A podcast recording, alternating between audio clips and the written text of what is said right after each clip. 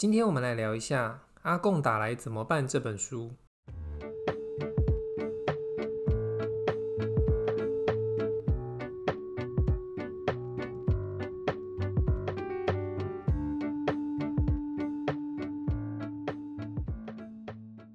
这个频道当初设立的宗旨，就是希望台湾人能够学习乌克兰的经验，所以追根究底，还是得回到我们本身。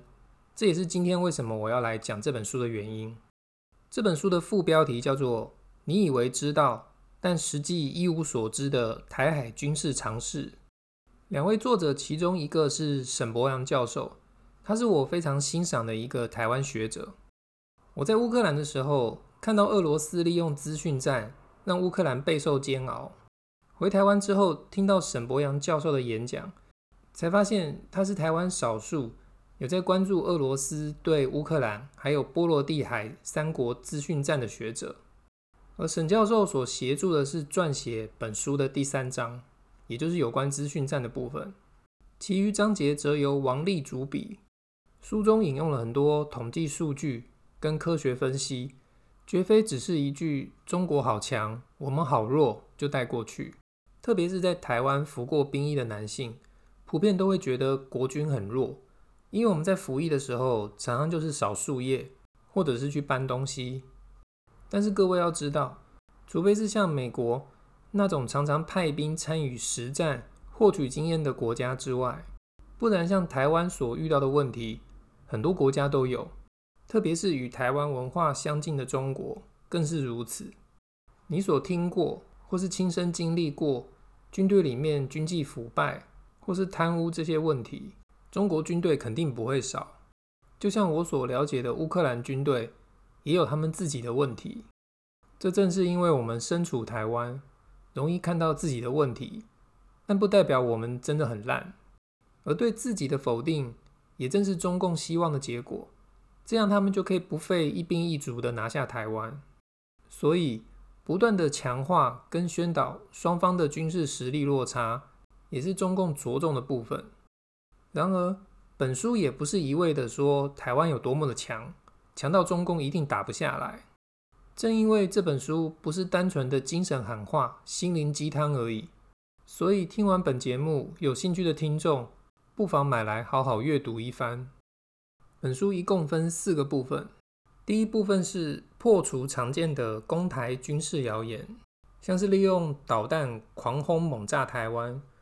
或者是利用航空母舰包围台湾，或者是封锁台湾等这些。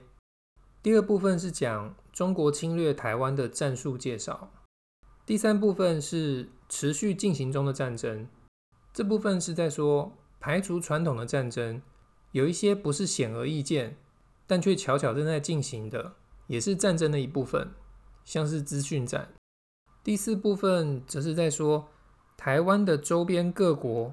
他们的战略构思到底是什么？不同章节的一些概念基本上是串联在一起的，像是如果你要用航空母舰等船只来包围封锁台湾，偏偏台湾周遭的海域是重要的经济航道，而封锁通常是长时间来消耗台湾的资源储备，但是利用封锁海域，就会将台湾周遭的国家牵扯进这场战事当中。而另外一个谣言，就是利用万箭齐发的飞弹将台湾整个瘫痪。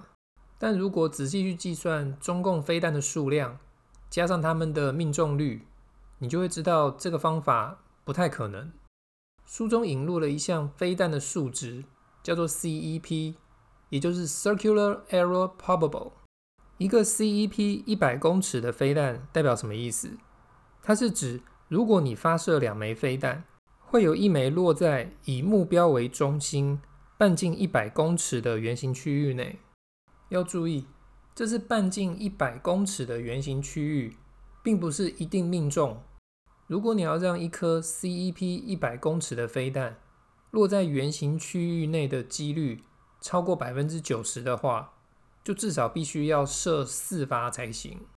如果再考量到台湾有些军事设施的坚固程度，加上不是所有中共的飞弹精准度都有 CEP 一百 M，有一些可能是两百 M，再把台湾都会密集的程度这个因素考量进来，你就会发现，中共每次宣导他们发动战争只是针对台独人士，这个谎言基本上就被戳破了。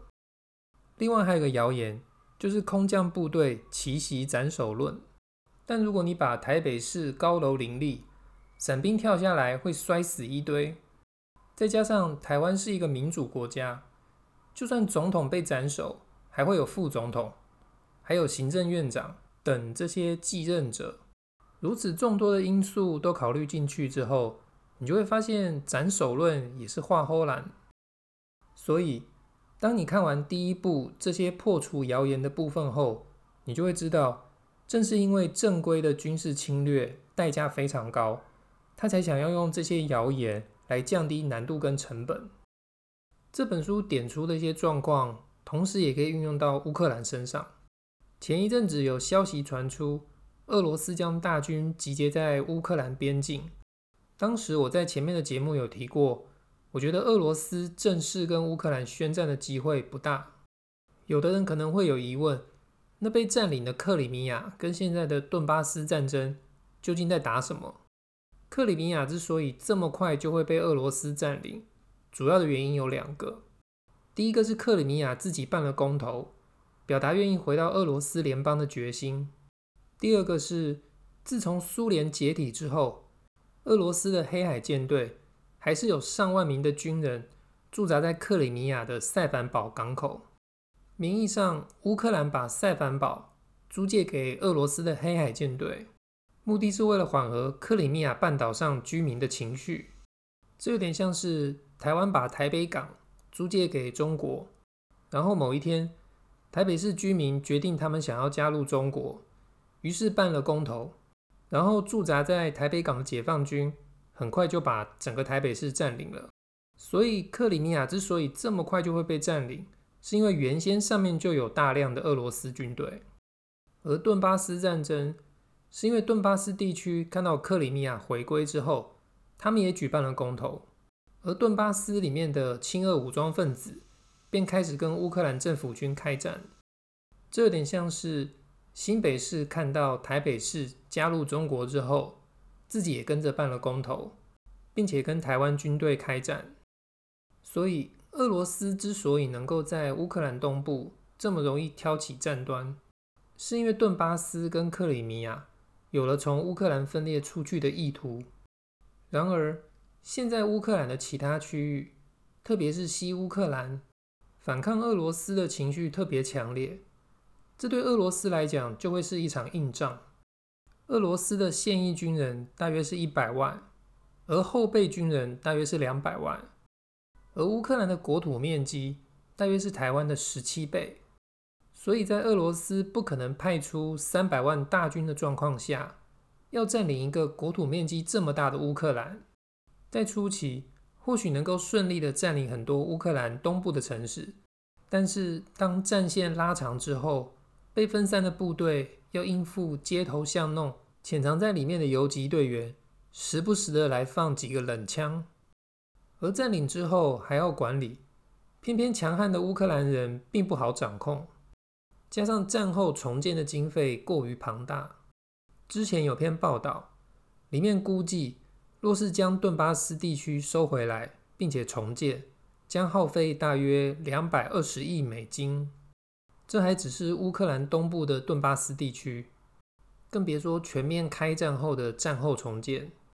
这对经济状况不是非常好的俄罗斯来说，绝对是沉重的负担。所以，这就是为什么打了将近八年的顿巴斯战争，俄罗斯一直采用的是模糊化战争的手法。